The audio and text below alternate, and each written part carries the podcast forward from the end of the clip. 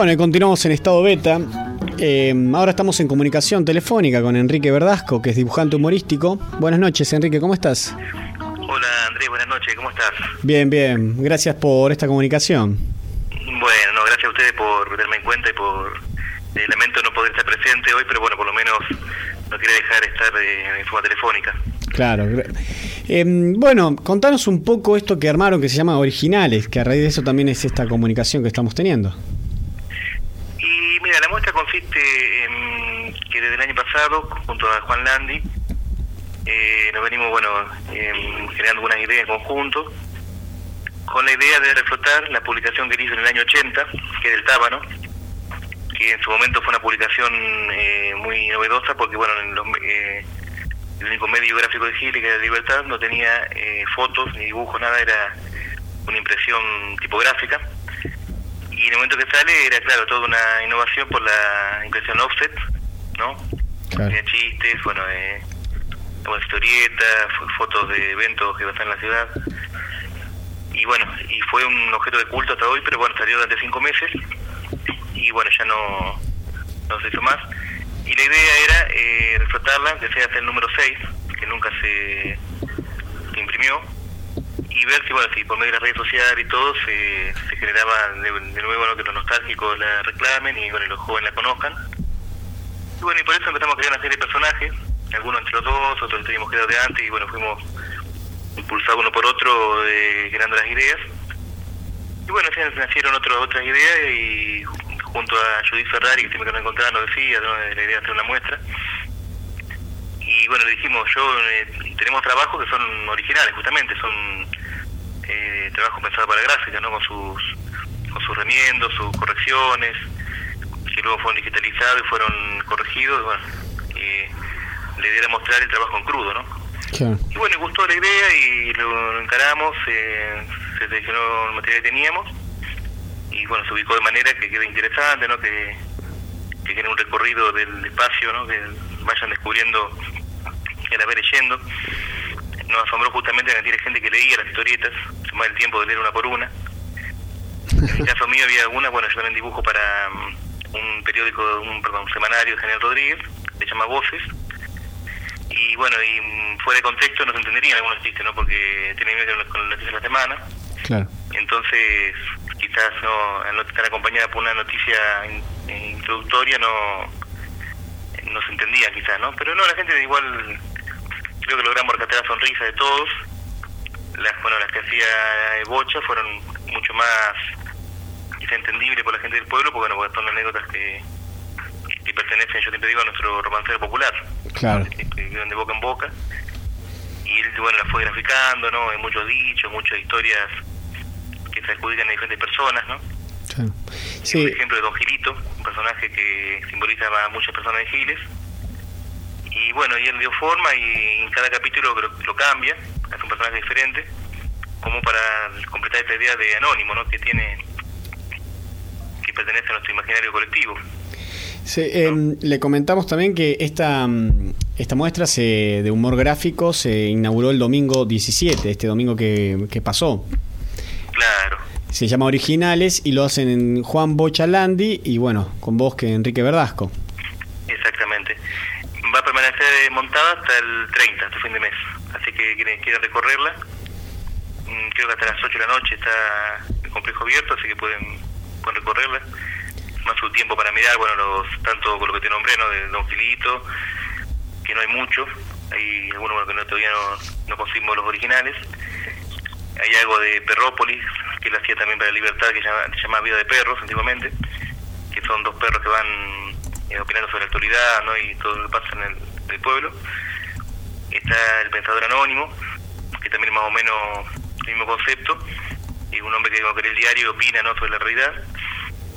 El ingeniero gerente ilustrado, que es lo, lo más novedoso, que, bueno, todas las palabras que cruzamos, ¿no? que eh, iro- ironiza un poco sobre las palabras más usadas en el pueblo. Y bueno, y lo, y lo más eh, que lo venía pensando Bocha hace muchos años y acá le dio forma, es eh, La Picada del Diablo, que son, bueno, tres amigos que se juntan en un bar y discuten sobre la actualidad, tanto local como nacional. Y bueno, te decía, todas estas ideas fueron pensadas para reflotar esta publicación. No, pero bueno, creemos todavía no llegó el momento, quizás porque hay que contar con auspiciantes, bueno, todo, una, todo un trabajo ¿no? de andar en las calles que quizás no es, tan fácil todavía. Pero bueno, igual, igual mantenemos la idea para en algún momento hacerla. Así que estaría gestándose el número 6.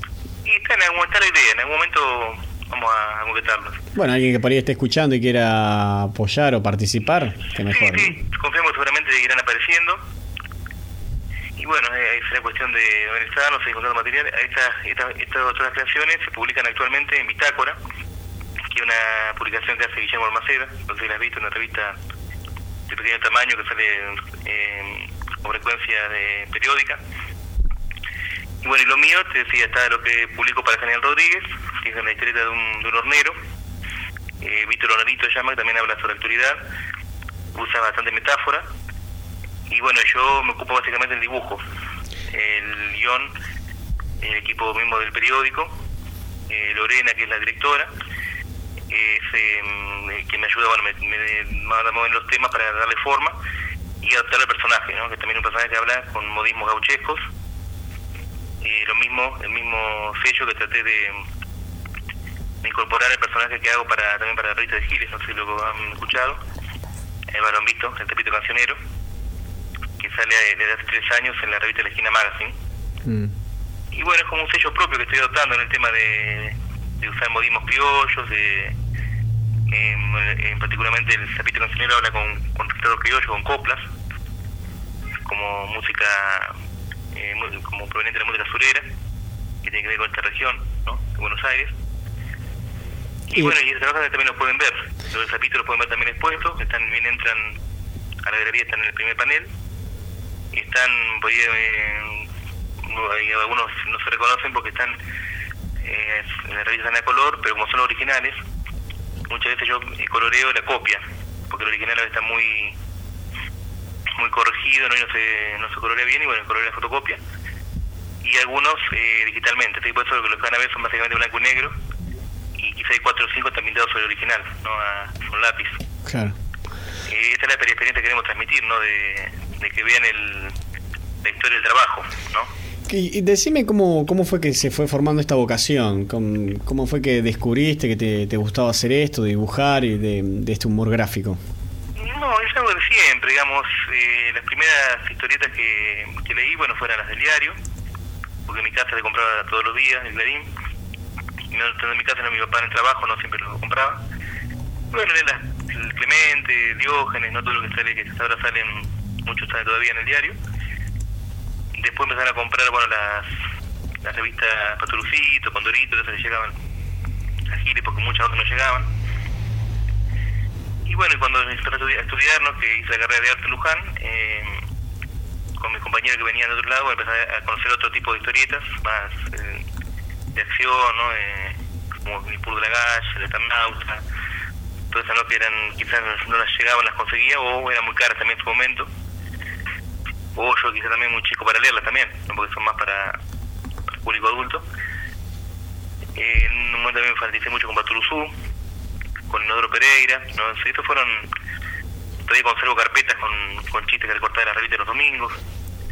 Y no, se fue, se fue gestando a poco algo que siempre me gustó, el hecho de crear personajes, historias. ¿Y, y cuáles son? Si tenido más tiempo, hubiera hecho, me hubiera inclinado por hacer historietas de acción, lo cual es un impedimento, bueno, porque cada página lleva muchas horas de realización, muchísimo tiempo. Está la, anécdota de Harold Foster, que era el, el que dibujaba el príncipe valiente, ¿no? Un dibujante ya fallecido hace mucho, ¿no? Que dedicaba 50 horas a cada página. No sé si hoy en día habrá dibujantes que dediquen tanto a cada página para lograr la perfección pero quizás dedicar un día a cada página, calculo que, que será el promedio de hoy en día. Mira. Y es mucho, mucho tiempo, bueno, y la editorial tiene un tiempo de entrega, ¿no? Y demanda un ritmo. En cambio, el dibujo humorístico bueno, es mucho más simple, ¿no? En cuanto a más libre. Claro, tres viñetas o una y... Tiene otras, otro, otras soluciones, ¿no? Que, que, que da uno más libertad. Eh, ¿Y hay algunas personas que, algún dibujante que, que admires? muchos, me fui conociendo muchos. El primero, como te contaba, bueno, Clemente, lo hacía Caloy, ¿no? Que yo siempre lo rescato porque era un dibujante, uno de los pocos que lo hacía y todavía no creo que alguien lo haga, que era que tomaba el tema del día.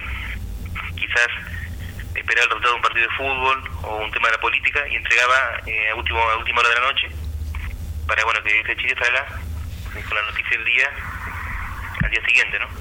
Hoy en día casi nadie lo hace eso. Y el Clemente por eso un poco se fue de, contexto y si lo leemos pues no lo entendemos por eso, porque está ligado a la noticia del día. Ese es el riesgo que corre el dibujante, ¿no? A, a ligar tanto la actualidad. Y bueno, sí, principalmente Caloy, eh, después estaba también Divito, que no era ya de mi época, sino mucho en anterior, muy muy joven, que bueno, hacía unos personajes muy elegantes, que un, trazo muy elegante también, que caminaban así con una impronta particular de él.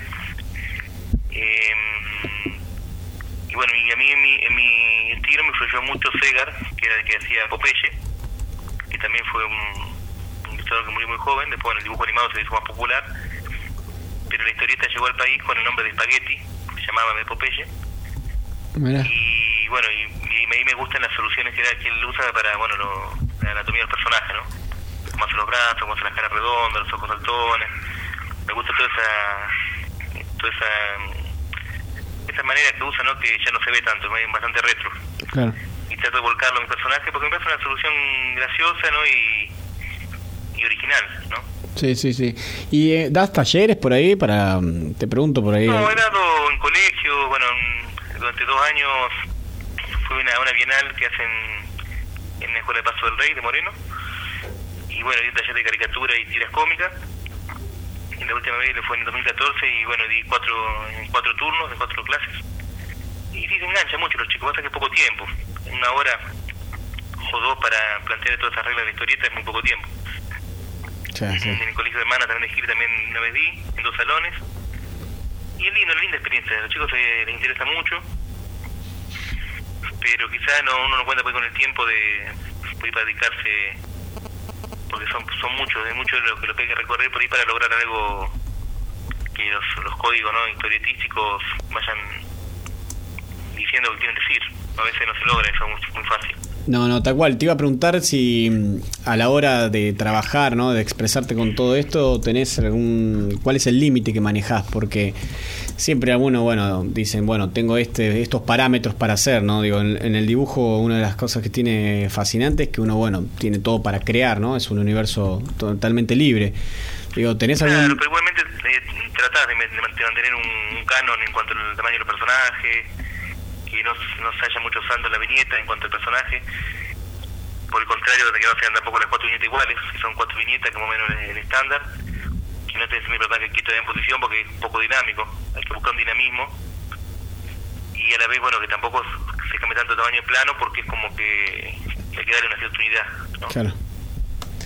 Pero no, después sí, es muy, es muy libre porque mm, en el humorístico todo, todo, todo es posible el famoso efecto que se llamó efecto Ruber, ¿no? De los personajes que se aplastan y se, bueno, y como en el dibujo animado, ¿no? Y te estiran y nunca pasa nada, nunca siempre siguen vivos.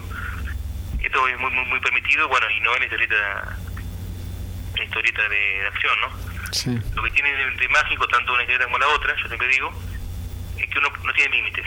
O sea, si tenés que llevar algo de eso al cine, contratando actores y bueno y efectos especiales que salen millones y por ahí la película no sale como uno quiere pero el dibujo no hay límite. Eso es lo que tiene de bueno, ¿no? que uno puede, con los mismos materiales, puede hacer una historia que cautive y sea una obra maestra, ¿no? como hay tantas. Sí, y eso también genera un problema, ¿no? Porque justamente el tener tanta libertad uno se tiene que poner ciertos límites para trabajar. Sí, pasa que eso va apareciendo solo, porque ya una vez que te vas formando personaje, aparecen los límites solos. Ya sabes hasta dónde llega el personaje. Si son humorísticos, pues son mucho más abiertos pero no, tranquilidad, entre todo entera Pero te digo, no, no, no hay gente que se dedique hoy en día como antes, pues ya no es una industria, no, no se consume tanto como antes la historieta y bueno, y no hay muchas, muchas cosas que fueron reemplazando. Antes leía la gente de los colectivos, los trenes. Un, un italiano llegó acá al país, trabajó mucho en el país, eh, Hugo Pratt, que llamaba literatura de ferrocarril la historieta, porque decía que en papel barato y la gente viajaba, la leía en el tren y la después la tiraba, o la dejaba en lugar sin cuidado, ¿no? cuando en Europa las, los libros de historia son mucho más elaborados, ¿no? con mejor papel, ilustración, mejor encuadernación. Y bueno, y, esto pasa también acá, porque muchas eh, familias han abandonado durante años revistas que se fueron llenando de humedad que y se fueron tirando. No, se mantuvieron, que hoy tendrían un valor incalculable para muchos, ¿no? Sí. Em, Pero bueno, igual muchos se fueron reeditando, fueron haciendo diferentes diferentes eh, ejemplares. Te queríamos consultar también, ya que la temática del programa tiene que ver con esto de los bares y, ¿no? y todo lo que ocurre dentro de un bar, tanto con otras personas, pero a veces con uno mismo, ese momento de por ahí de reflexión, de pensar o, aunque sea distenderse. Si alguna vez has eh, dibujado o te ha pasado en alguna situación dentro de un bar de creación o, algo así. La única vez fue en un evento en Chacabuco que me invitaron, que es un hombre que, que es cantor eh, folclórico, que viene todos los años a la, a la fiesta de Malvinas acá, en los, primeros de abril, a Alberto Zanardi, que hace un, hace un festival todos los años, ahora lo que ya no hace más, que se llama 649 razones por homenajear, que por los caídos de Malvinas. Y bueno, y esta vez me, invitó y bueno, me, sentó a un costado del escenario y mi función era retratar a todos los que están en el escenario, ¿no? todos los que bailaban, los cantantes, el locutor mismo. Y haber hecho seis, siete dibujos en dos o tres horas que tuve. Algo rápido, como para dejar un registro, una especie de souvenir ¿no? de ese día. ¿Eso, eso en un bar? No, era en, un, era en, la, en la Escuela de Actividades Culturales. Era ah. lo, lo, más parecido a que estuve en un, a dibujar un lugar, digamos, paralelo a una, un lugar de...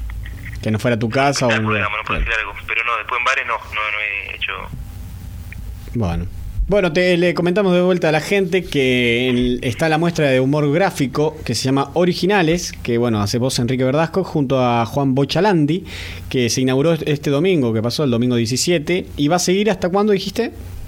Hasta fin de mes, hasta el 30. Hasta el 30. Así que si lo, bueno, les invitamos a todos a que vayan a vayan a verla. También van a ver algo, algo diferente, algo que no se no van a ver quizás lo que uno está acostumbrado a ver grandes obras enmarcadas, son obras pequeñas, eh, quizás muchas fueron nunca pensado que se van a ser expuestas. Y es interesante, porque uno conoce la historia, el trabajo que hay detrás de la gráfica, ¿no? Tal cual. Y... Así que yo le aconsejo que, que, vayan porque no, no, no, es, muy habitual ese tipo de muestras. Esperamos que de adelante sí se vayan haciendo. Y bueno, y, y poder repetir en algún momento, ¿no? Quizás con algún otro que surja. Y ojalá puedan juntar los fondos para poder hacer el número 6. Sí, eso sin duda lo vamos a hacer en algún momento. Entonces, porque ya es un objeto de culto y bueno, yo creo que hoy con las mismas redes sociales y todo se va a poder se puede llevar a cabo. Sí, claro que sí. Y si no, de última pueden por ahí vender alguna de esas teoretas que están exhibiendo a un precio... Eh, sí, una, subasta. Exactamente, ahí se. Sí, disponible para bueno, eh, sí. Ah, disculpa, no sé qué ibas. Te iba a decir que, bueno, has elegido una canción para cerrar eh, eh esta sí, Antes me gustaría, bueno, eh, eh, agradecer a un amigo que me ayudó, que fue el que hizo la maqueta del dron. Me van a ver que hay un personaje con un dron, un dron de lata. Sí. Es similar a los drones de hoy, de hoy en día toma fotos, pero bueno, es, un personaje que fue hecho hace más de medio, de medio siglo y con tecnología militar y bueno, está volando ahí por los techos de la del complejo bueno, este amigo se llama José Chapartegui y bueno, me lo hizo desinteresadamente y bueno, estoy muy agradecido porque fue un poco la estrella del, del lugar. La gente le gustó mucho, salió en los videos, que después pueden ver. Y bueno, y a Valeria Giomi, que fue, que es también de la localidad de General Rodríguez, fue la que me hizo los peluches de los del Tábano y de Vito Lonerito, que están ahí arriba de la mesa para, lo pueden ver para donde nosotros bueno eh, filmamos y los chicos pintaban los dibujos para pintar. Así que les agradezco la colaboración que tuvieron y el apoyo. Claro. Eh, bueno, buenísimo. Te, te pedía que nos, bueno, nos despidamos con un tema que habías elegido para, para ilustrar esta entrevista. Eh, cancionero. Bueno, vamos a esperarnos con eso. Te agradecemos por tu tiempo y bueno, no, por favor, ustedes. acercarnos esto del humor gráfico gracias a ustedes por, por tenerme en cuenta y bueno, y lamento no haber podido estar presente personalmente, que bueno, en otra ocasión se dará. Sí, por supuesto, pero salió por, por teléfono y, y sale igual. Espero que haya bastante bien. Pero claro que sí, te agradecemos y invitamos todo de vuelta a, a Originales en el complejo museográfico. Gracias. Bueno, no a ustedes. Chao.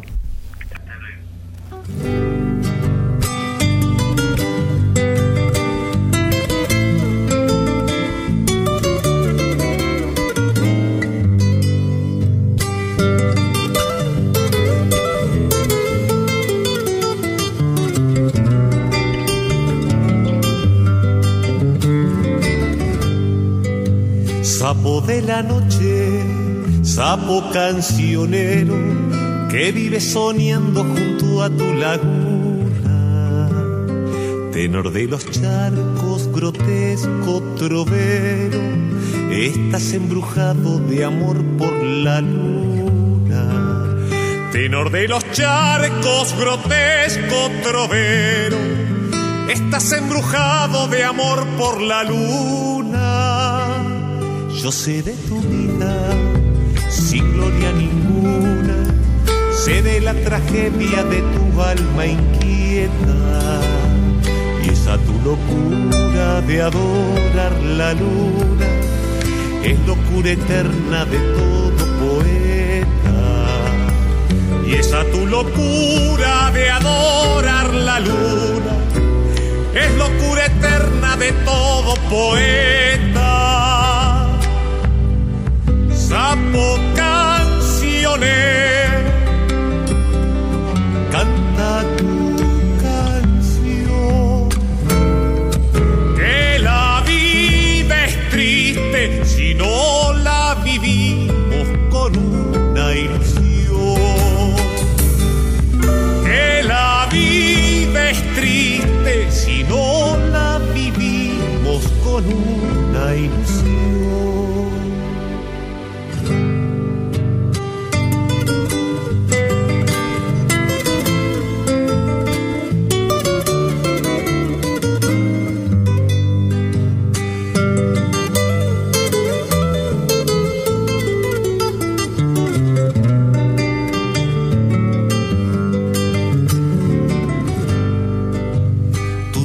sabes feo, feo y contrahecho, por eso de día tu fialdad ocultas y de noche cantas tu melancolía. Y suena tu canto como letanía. Y de noche cantas tu melancolía. Y suena tu canto como letanía repican tus voces en franca porfía, tus coplas son vanas como son tan bellas. ¿No sabes acaso que la luna es fría? Porque dio su sangre para las estrellas. ¿No sabes acaso que la luna es fría? Porque dio su sangre para las estrellas sapo canciones